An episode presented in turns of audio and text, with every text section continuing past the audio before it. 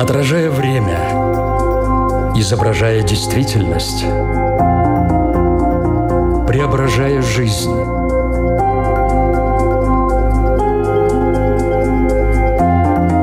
Форма выражения. Программа о том, как мы проявляем себя в этом мире.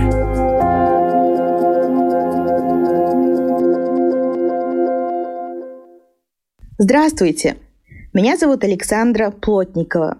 В эфире Латвийского радио 4 программа форма выражения. Хочу сразу обратить ваше внимание на то, что программу можно слушать не только в прямом эфире, но и в любое удобное для вас время на всех крупнейших платформах подкастов. Есть люди, которые любят досконально планировать и контролировать свою жизнь. Другие, наоборот, предпочитают плыть по течению, не сопротивляясь происходящему. Однако и тем, и другим год назад пришлось адаптироваться к совершенно новой реальности. Реальности, в которой на троне восседает госпожа неизвестность. Как ни крути, а определенные рычаги контроля над своей жизнью есть в руках каждого человека. Ситуации, в которой мы все сейчас находимся, не было никогда. Многие оказались растеряны, многие встревожены. И чем дальше, тем меньше у нас остается инструментов для контроля. Или они есть, мы их просто не замечаем. Психологи часто говорят о том, что каждый из нас должен нести ответственность за свою жизнь. Но в чем разница между ответственностью и контролем? В чем выражается его потеря? Чем себе можно помочь, если контроль – это ваш фундамент, который разрушается на глазах? Насколько важно понимать, что человек может контролировать, а что не в силах. Искать ответы на эти и другие вопросы будем вместе с экспертом программы. Это специалист экзистенциальной терапии, психолог Центра кризисов и консультаций «Скалбас» Татьяна Голуба. Здравствуйте! Здравствуйте! Форма выражения – Многие из нас часто любят говорить «все под контролем». В чем проявляется, если так можно выразиться, здоровый контроль над своей жизнью? Здоровый контроль — это скорее как такая осознанность в жизни, в выборах, которая происходит через связь с собой, со своими внутренними ценностями, чувствами. И такой здоровый контроль, конечно, очень важен, потому что он приносит э, такую некоторую упорядоченность, структуру, опору и безопасность. Давайте, может быть, сразу здесь еще определимся с тем, в чем же главное отличие от ответственности и контроля над своей жизнью. Ну, конечно, ответственность — это такое более глубокое проявление связи со своей жизнью, чем контроль. Контроль бывает, может быть, более поверхностный, более ситуативный, проявляется в каких-то сферах больше, в каких-то сферах меньше. Но ответственность я рассматриваю так более глобально.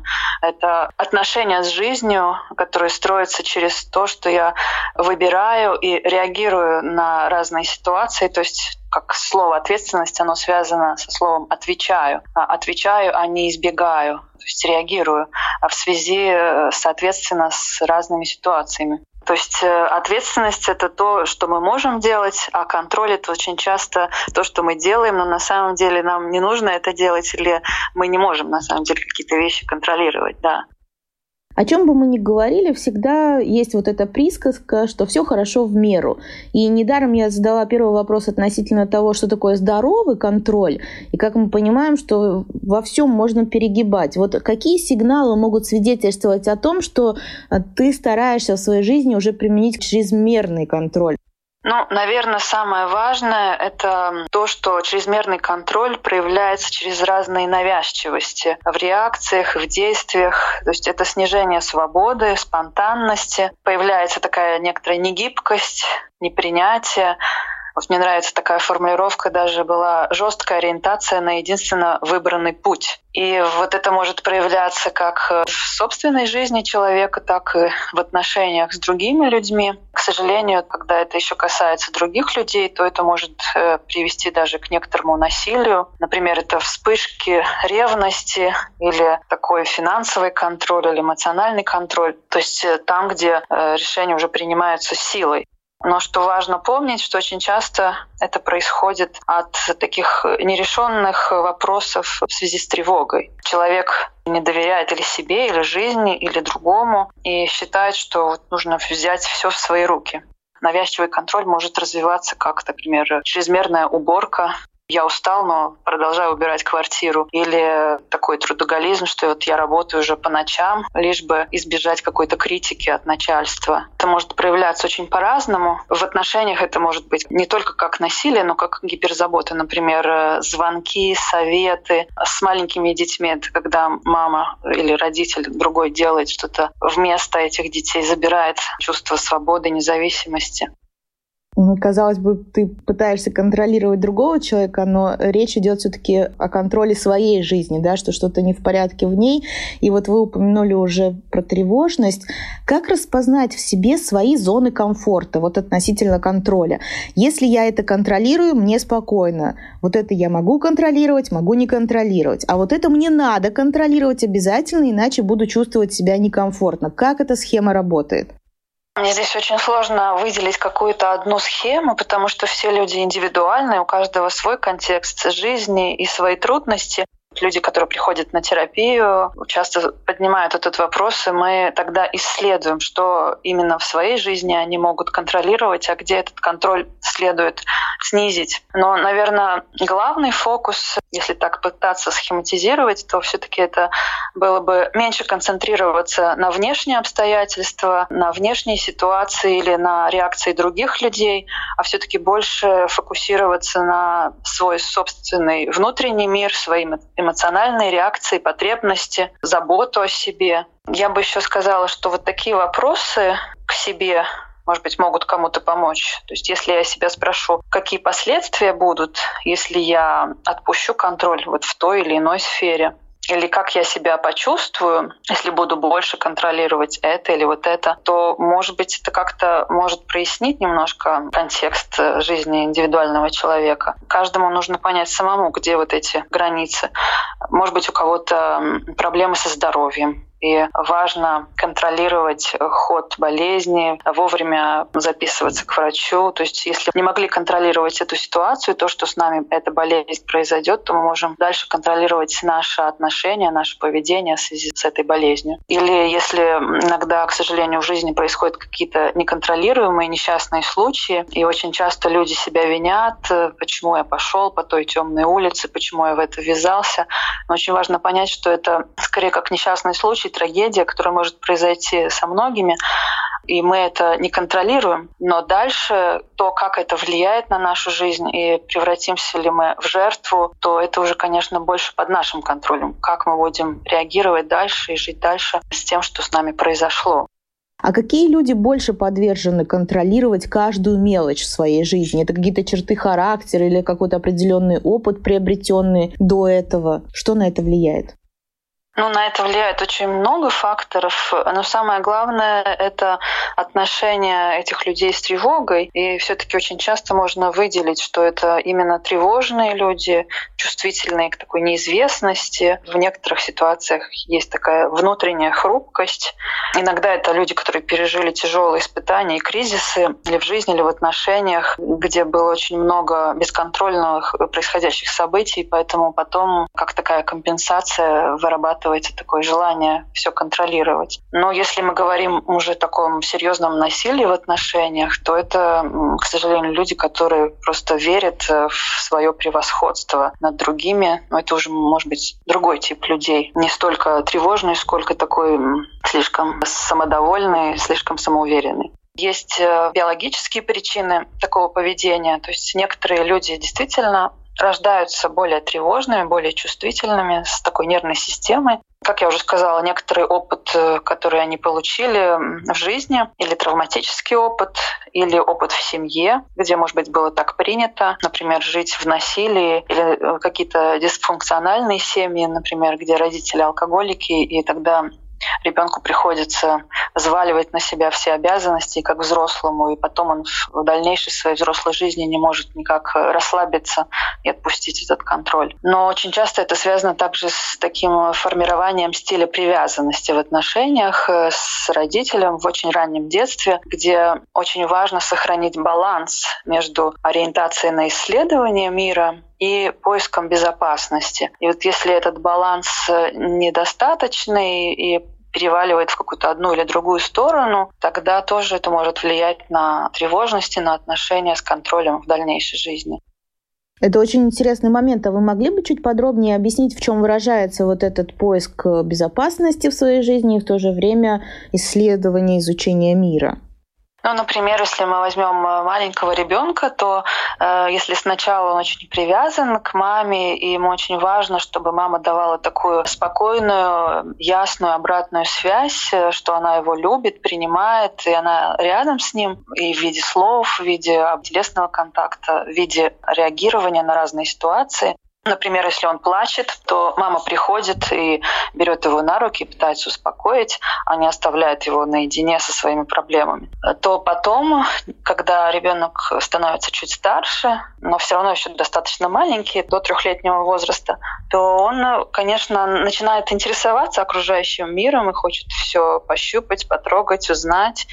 И вот здесь тоже важно, как реагирует взрослый родитель на эту реакцию поиска, исследования. Или мы все время кричим, что брось, не трогай, это грязно, не клади в рот. То есть или мы даем очень много запретов э, и тем самым показываем, что мир опасный, неуютный. Или же наоборот мы стимулируем в ребенке вот такое любопытство, поддерживаем его, может быть, даем ему свободу действий, конечно, прослеживая безопасность, но в то же самое время, если вдруг ему понадобится опять поддержка и внимание, то мы будем рядом и готовы отреагировать. Что бывает обратный перекос, что ребенок живет как он хочет, родители оставляют ему слишком большую самостоятельность, и тогда, конечно, если что-то пугает его во внешнем мире, он пытается искать или глазами, или таким физическим контактом родителя и не находит. И это может тоже формировать разные страхи, неуверенность в себе.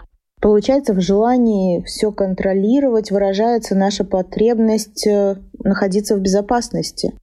Ну, это такая очень э, человеческая понятная потребность, мы все хотим э, безопасности. Но я бы сказала, что вот, э, возможно, часто у людей в современном мире эта потребность как-то, может быть, чрезмерно выражается. Люди хотят слишком много определенности, слишком много, может быть, такой безопасности, и плюс еще, я бы сказала, удовольствия. И когда нету вот этих факторов, тогда им начинает казаться, что жизнь не удалась, что все плохо, но на самом деле важно понять, что жизнь достаточно сложная, и не всегда, может быть, такое тотальное удовольствие доступно в повседневности. И, и конечно же, мы на самом деле живем очень часто в такой иллюзорной определенности. Вот эта пандемия, которая, к сожалению, сейчас происходит в мире, она это показывает. Она как будто вскрывает э, такую тревожность, и людям начинает казаться, что слишком много неопределенности. Но если мы так задумаемся, то и раньше вообще-то мы не знали многого про наше будущее, мы и до сих пор не знаем, что с нами произойдет дальше. Но люди воспринимают вот такую определенность как само собой разумеющуюся, и поэтому потом, когда что-то идет не так, ну, очень чувствительно к этому относятся, очень страдают. Мне нравится подход некоторых таких мировых терапевтов, которые говорят эм, о том, как важно пытаться развивать в себе отношения с неопределенностью. То есть э, пытаться принимать ее хотя бы частично, ну, учиться это делать. Э, это, конечно, тяжело и непросто, но пытаться как-то признать, что это неотъемлемая и естественная часть нашей жизни, и нам как-то надо не воевать с ней, а уживаться. Сейчас мир преподносит нам именно такой урок. Но а как к этому можно научиться? Ну, конечно, это очень сложно, но в то же самое время творческий процесс. Наверное, это важно тоже через отношения с тревожностью исследовать. То есть как я могу выдерживать какие-то доли тревожности, не подавляя, не убегая, не отрицая. Иногда, вот как говорят, очень смелые поступки невозможно без тревоги, иначе это будет безрассудством. Наверное, сложно дать какой-то один такой рецепт. Я понимаю, что это не просто, это такой вызов для многих людей, я думаю, для меня тоже. Но все-таки очень важно как-то пытаться культивировать свои отношения с тревогой вот, и с неизвестностью. Ну, насколько я могу это выдержать? Разрешить этой неопределенности некоторой быть. Хотя бы сначала в маленьких вопросах разрешить этой неопределенности быть. А в чем выражается вот это разрешить? Это как? Ну вот э, выражается, наверное, в некотором снижении контроля и в попытках понять все досконально, что будет э, или что мне делать. Вот мы не знаем, что будет э, в следующем месяце, когда закончится этот карантин, как мы будем жить дальше. Много очень чего не знаем на примере этой пандемии. Но вот как жить в этом незнании, не отравляя себе сегодняшнюю повседневность? То есть как вернуться в сегодняшний день из завтрашнего? Это немножко может повлиять на снижение тревожности и желание все контролировать, если мы живем больше сегодня и живем, может быть, больше в своем теле, чем э, убегаем в завтрашний день и в мысли, вот, которые постоянно крутятся в голове. Что будет завтра, как мне планировать завтра, как мне все это понять, разобраться в этом сложном мире. То есть, конечно, разбираться надо и планировать надо, но есть какой-то предел, где, может важно признать, что пока я не знаю, что будет дальше, и просто живу с этим незнанием. В нашем разговоре уже несколько раз прозвучала эта мысль, хочу ее просто зафиксировать. Потеря контроля в той или иной степени всегда взаимосвязана с тревожностью, что она повышается. Я чего-то больше теряю, соответственно, я больше приобретаю вот этот уровень тревожности. Он повышается. Это правильно? Чаще всего повышается уровень тревожности, но это может привести и к другим последствиям тотальный пример э, потери контроля, наркозависимость, тогда можно сказать, что там возможен летальный исход. Там уже нет вообще никаких чувств э, в такой запущенной ситуации, как такой некоторый наркоз полный. Или же иногда это приводит э, к состоянию бессилия, но вот очень часто жертвы насилия или вообще жертвы каких-то травматических ситуациях говорят о том, что они не хотят так жить, но они не знают, как поменять свою ситуацию. Именно вот в это время, в которое мы сейчас живем, изменился сам ритм жизни, изменились условия жизни. И этот контроль, он тоже изменился. Ты действительно адекватно оценишь, что ты вот это ты не можешь контролировать. Там, не знаешь, когда вернешься на работу, в офис, если тебе это очень нужно. Что вот с этим делать? С такой конкретной ситуацией? Да, я согласна с вами. Это очень может выбивать э, из сил, из равновесия многих людей. А уж такие кризисы, как потеря работы или, может быть, какая-то другая потеря, например, близких из-за болезни, то это может быть э, ну, большим испытанием, эмоциональным, серьезным жизненным кризисом, с которым, может быть, многие столкнулись. И это очень естественно, что контроль здесь теряется. Тогда я бы здесь пыталась говорить не столько через слово «контроль», сколько через слово «забота». Вот э, как я могу позаботиться о себе в теперешних обстоятельствах? То есть, да, мы не можем контролировать решение правительства или ход событий с болезнью или что-то еще, но все-таки что еще, может быть, это совсем что-то маленькое, но остается в сфере моего контроля. И я бы даже сказала, все-таки в сфере моей заботы режим дня, как его можно структурировать, чтобы он не превратился в такое что-то бесформенное, границы между работой и домом. Если их нет, то мы просто падаем в какое-то болото из всяких э, обязанностей, которые наслаиваются. Может быть, это какие-то перерывы на отдых и вообще такой рестарт. Да, мы не можем сейчас путешествовать, мы не можем ходить в гости, мы не можем позволить себе культурные мероприятия, но, может быть, что-то маленькое можно себе позволить. Или выйти на прогулку, или позвонить другу, или посмотреть э, свой любимый фильм детства, включить какую-то приятную музыку. Зависит уже от человека. Но если нет вот эмоциональных, так сказать, витаминов сейчас, то очень сложно найти в себе силы дальше, чтобы жить. Конечно, это не решает какие-то серьезные глобальные проблемы, но это э, существенно поддерживает в повседневности. Может быть, это какая-то рефлексия насчет того, за что в жизни я сейчас могу быть благодарным. Может быть, за то, что вот просто я живой, или за то, что все-таки в стесненных обстоятельствах, но могу продолжать работать. То, что все-таки моя семья, какая бы она ни была, но она рядом такая серьезная, может быть, э, переоценка повседневности и даже некоторых ценностей наверное, сейчас неизбежно, но вот очень важно все-таки продолжать искать, как быть активным, воздействовать на свою повседневность, а не просто плыть по течению. Хотя, с другой стороны, важно понять, что многие вещи не стоит пытаться контролировать. Внутреннюю свободу человека отобрать невозможно. Каждый, даже если он очень ограничен в физическом мире, то внутри мы можем продолжать формировать свободно свое отношение к обстоятельствам.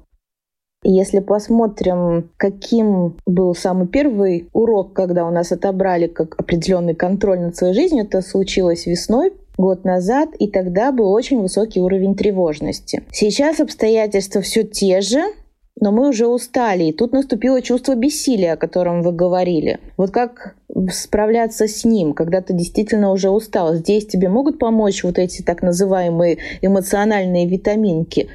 Да, наверное, это одно из самых лучших, то, что можно для себя сделать. Не настолько принимать глобальные решения, но искать какие-то через маленькие повседневные вещи, то, что может мне помочь. Но насчет этого бессилия мне приходит интересный фильм «День сурка».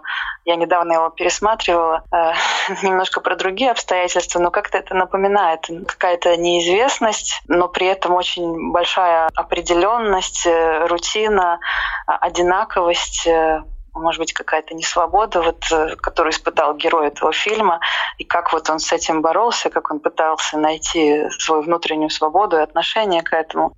Герой фильма сначала боролся с обстоятельствами, потом он стал э, уже их испытывать на прочность, а потом он стал ими наслаждаться и очень продуктивно использовал то время, которое было ему отведено. По крайней мере, при этом он не знал, как долго это все будет происходить. То есть можно отнестись к этому именно с такой точки зрения. Да, конечно, там э, происходила очень долгая адаптация, и даже ну, в фильме это показано через э, юмор, но это, конечно, очень трагично, когда он пытался сделать много раз самоубийство, и сейчас есть риск, что люди могут как-то пытаться браться за такой способ э, решения, такого иллюзорного решения. Но очень важно дать себе время и пытаться искать какую-то надежду, и как-то творчески подходить к ограничениям. Ведь э, жить в свободном мире — это достаточно, может быть, с одной стороны, в чем то и просто, и мы привыкли это делать, а вот э, каково вот выживать, не теряя качество жизни в таком достаточно ограниченном мире, но мы это еще не знаем, но, наверное, этому стоит как-то поучиться. Мне очень понравилась озвученная вами идея про эмоциональные витаминки, потому что ее в том числе можно очень красиво оформить.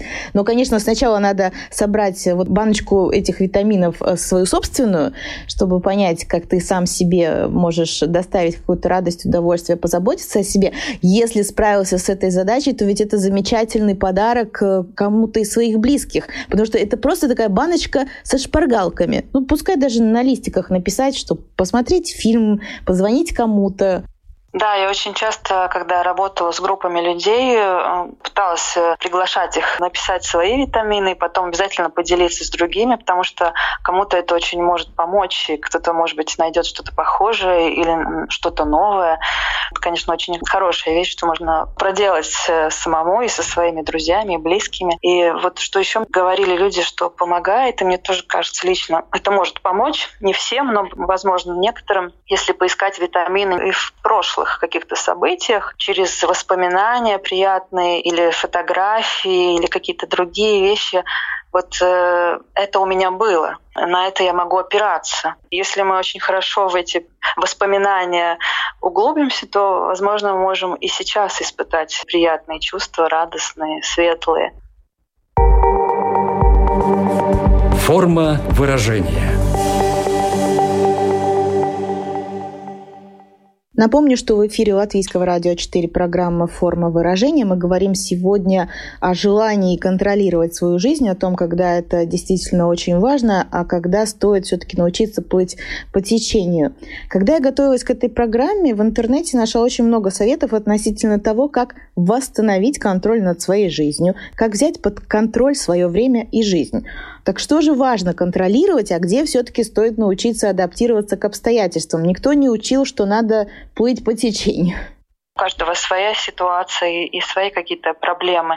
Самый главный фокус — это на то, как я могу контролировать не мир, а свой внутренний мир. То, что происходит у меня в голове с моими мыслями и с моими чувствами, но и также с моими реакциями на это. А то, что происходит в голове у других или какие решения принимаются в мире, меньше подлежит нашему контролю. Вот поэтому очень важно как-то, мне кажется, подружиться с собой, узнать себя и вообще-то быть в мире с собой, не занимать такую критичную позицию сейчас по отношению к себе, особенно вот в такие сложные критические времена, а наоборот с таким э, дружественным отношением, с сочувствием, поискать, как я могу себя сейчас поддержать, как я могу выстраивать отношения с собой и с этой окружающей неизвестностью, и как искать э, в себе, может быть, силу чтобы выдерживать вот эти разные вызовы, которые происходят в жизни.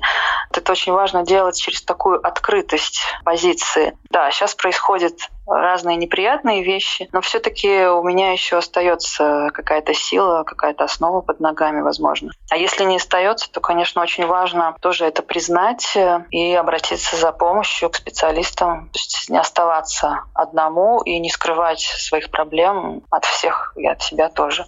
А как понять, что вот э, наступила такая точка, в которой ты дальше не можешь ничего контролировать, и тебе надо позволить себе плыть по этому течению? У каждого могут быть какие-то свои маячки, например, факт, что, допустим, я заболел, или я потерял работу, или у меня проблемы в отношениях. Вот это факт. Э, человек может часто отрицать это, но очень важно признать этот факт, э, что вот ну вот это так произошло, и мы это больше не можем как-то контролировать, а, и дальше уже можем искать какое-то другое решение этой ситуации.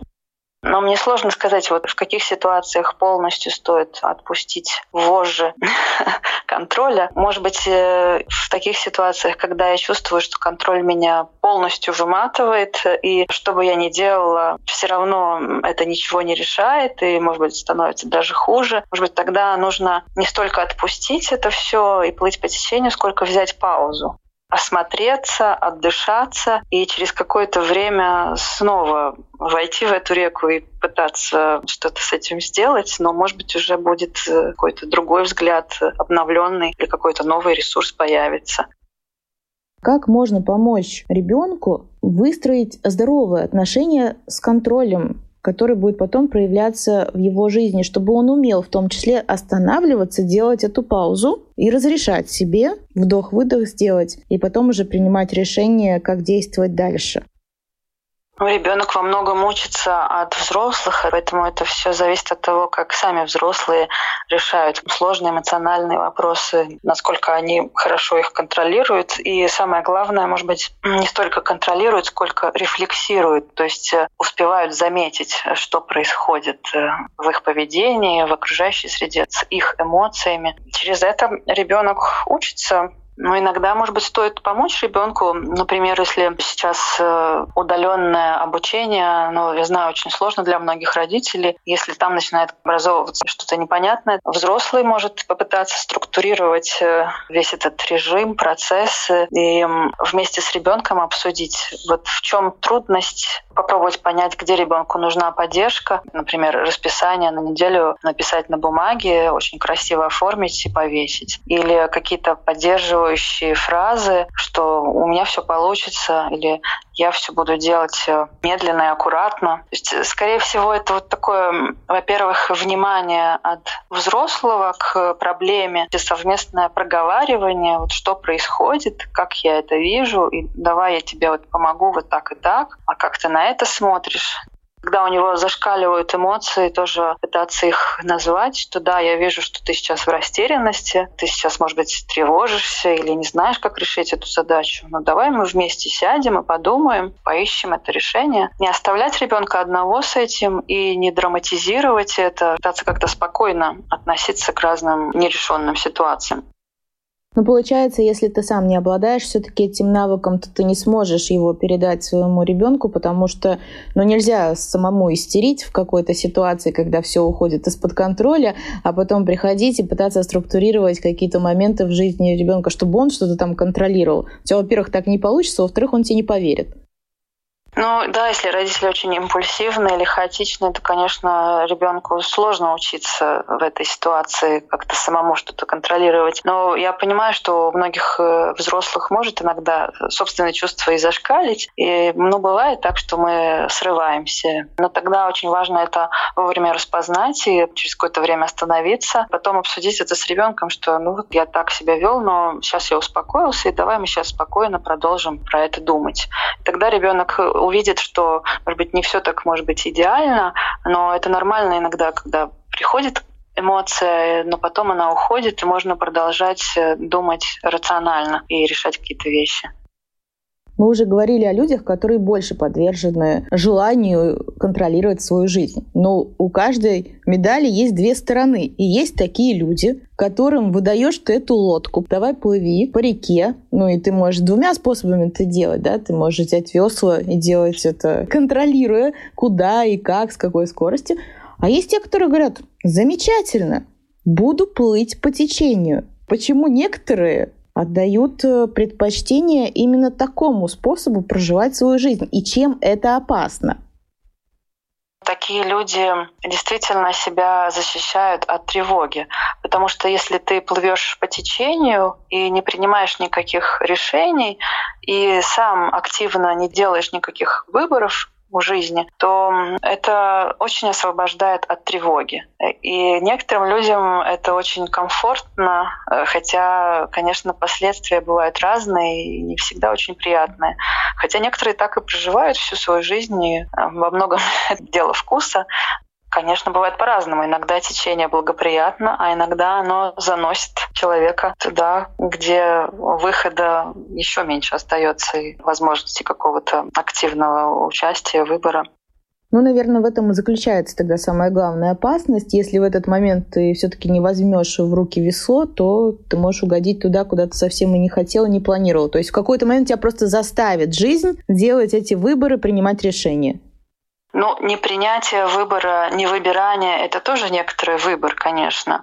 Как есть образ ответственности, это когда я сижу в машине за рулем и выбираю, куда я еду. А такие люди скорее лежат там в багажнике, сидят на последнем сидении. Ну, может быть, иногда наслаждаются, но иногда это может превратиться в какое-то бесконтрольное путешествие. А уж если еще кто-то окажется рядом, кто лучше знает, куда их перенаправить, то это может быть даже и ситуация насилия, что тебе заткнут рот, и ты будешь ехать туда, куда надо им, а не куда тебе самому хотелось. Поэтому, конечно, все-таки лучше более осознанно выбирать э, подход к своей жизни и пытаться встречаться, сражаться с этой тревогой. Пусть это будут какие-то не идеальные решения, но это будут все-таки ваши решения, а не тех людей, которым кажется, как лучше вам надо жить. В нашей программе есть рубрика «Домашнее задание». Вот в рамках обсуждаемой сегодня темы, какое домашнее задание вы могли бы дать? Вот если бы э, человек подумал о слове «контроль», просто представить себе это слово или, может быть, написать на бумаге его, и попытаться поискать свои собственные индивидуальные ассоциации с этим словом, чувства, цвет или форма этого слова, может быть, какие-то воспоминания, мысли. Пытаться это все так написать, разрешить всему этому всплыть в памяти, в воображении, как-то зафиксировать это, и потом э, немножко со стороны посмотреть и подумать, о чем это мне говорит, как это меня характеризует, мою жизнь, и что из этого мне нравится, а что, может быть, мне хотелось бы как-то немножко поменять. И после проделанной работы, вот как сейчас я снова смотрю на это слово контроль. Может быть, что-то изменилось э, в понимании этого феномена, этого слова. Я еще поймала себя на мысли, что контроль это такая история про границы, и что можно было бы взять белый лист бумаги, расчертить его просто вот ну, пополам, вот эту границу провести и написать, что я могу контролировать, что я не могу контролировать. Ну, особенно в связи с обстоятельствами, в которых мы находимся. Когда ты понимаешь, что вот этот контроль, он иллюзорный, ну, ты думал, что ты раньше мог контролировать, что там будет э, через месяц или через э, год, когда даже бронировал какое-то путешествие. Но ведь на самом-то деле деле. Не мог, не знал ты. И мне кажется, осознание этого уже дает какое-то чувство спокойствия. Это может быть тоже такой способ, как немножко себе вот этот уровень тревожности уменьшить. Да, мне кажется, это очень хорошее тоже задание, и обязательно его стоит сделать. И тоже помнить, да, что мы не можем контролировать ну, такие серьезные глобальные вещи, данности жизни, вопросы глубокие, э, может быть, смертности, э, времени, но мы можем контролировать какие-то другие вещи, например, чем я заполняю свое время и чем я заполняю свой сегодняшний день, и что вот в моих мыслях, в моих чувствах происходит. Если даже не контролировать, то хотя бы разбираться очень важно в этом. И потом уже понять, вот э, что принять, а что, может быть, поменять как-то, на что, может быть, воздействовать. Да, я думаю, что очень важно даже порой просто задуматься над этим. Вот то, с чего вы начали, это домашнее задание, просто вообще подумать о том, какую роль контроль играет в твоей жизни и какие проявления у него есть, и, может быть, в том числе и о рисках подумать, и о таких чрезмерных проявлениях. Ну, то есть просто задуматься, а дальше уже можно и эмоциональные витаминки для себя заготовить, и еще очень много всего сделать. Я думаю, сегодня прозвучали такие практические советы, которыми можно воспользоваться если есть желание. Ну и главное, надо помнить, что все-таки вот это все идет по плану, все под контролем. Не всегда это нужно, не всегда это хорошо, и надо уметь останавливаться, делать вот эту паузу, вдох-выдох. И в какой-то степени те события, которые сейчас происходят, они и вынудили нас сделать эту паузу, чтобы мы посмотрели, кстати, на тему контроля другими глазами. Ведь так получается. Да, безусловно. Может быть, еще одна вещь, то, что мне приходит, я позволю себе сказать, э, насчет э, контроля в отношениях. Наверное, очень важно понять, какие границы у меня в отношениях с другими, которые не стоит переступать потому что сейчас мы все живем э, в некоторых интенсивных отношениях, вот, допустим, дома, все слишком тесно вместе, и важно понять, вот где моя граница, где я уже не могу позволить такого отношения к себе, или просто такая внутренняя граница, где мне все-таки стоит сделать паузу и взять время вот чисто индивидуально для себя, еще такое дополнение мне сейчас пришло, вас слушая и вспоминая вот это слово «границы». А мне пришло, знаете, что еще то, что мы не обсудили, но может быть очень важно сказать, про то, что люди часто думают, если я контролирую свою жизнь и вообще вот под контролем у меня все, то я сильный человек, а если нет, то я слабый. И тут, наверное, важно сказать, что если даже ты выпускаешь эти весла от лодки из своих рук, то ты не становишься от этого слабым. Конечно, это очень важно, то, что вы это заметили, потому что такой очень сильный, жесткий контроль делает нас действительно слабее. А такая, скорее, открытость, э, свободе, спонтанности, некоторой неизвестности и такое понимание своей ну, чисто человеческой уязвимости, что да, иногда я могу переживать из-за чего-то, и со мной могут произойти какие-то разные события, не всегда приятные. Так бывает в жизни. Скорее, такое вот э, принятие этого они могут придать больше сил. То есть тогда человек не начинает себя винить, критиковать или как-то прятаться, а наоборот он э, проходит через эти трудности или обращается вовремя за помощью и этим самым проявляет свою силу. Мне кажется, наш разговор как раз-таки очень ярко показывает, что если ты на какую-то тему начинаешь думать, то открываются новые-новые какие-то грани этой темы. Да, я тоже, чем больше про это говорю сейчас с вами и думаю, тем шире эта тема открывается, и тем интереснее становится. Мне кажется, действительно еще много вещей, которые мы не успели обсудить, и которые, может быть, потом еще поймем про эту тему. Ну да, но главное, что мы запустили вот этот механизм. Я очень надеюсь, что те, кто нас сейчас слушает, действительно просто начнут вот раскручивать эту тему в своей голове, могут даже это обсудить с кем-то из своих друзей, близких, и что вот уже это большая помощь. На этом нам нужно, конечно, уже заканчивать нашу программу. Хочу напомнить, э, что сегодня вместе с нами был специалист экзистенциальной терапии, психолог Центра кризисов и консультаций «Скалбас» Татьяна Голуба. Татьяна, большое спасибо за эту беседу. Спасибо вам и всего вам доброго. Ну и в заключение хочу еще раз напомнить, что нашу программу вы можете слушать не только в прямом эфире, но и в любое удобное для вас время на всех крупнейших платформах подкастов. Что ж, я, Александра Плотникова, говорю вам до свидания. Встретимся ровно через неделю. Пока. Отражая время, изображая действительность, преображая жизнь.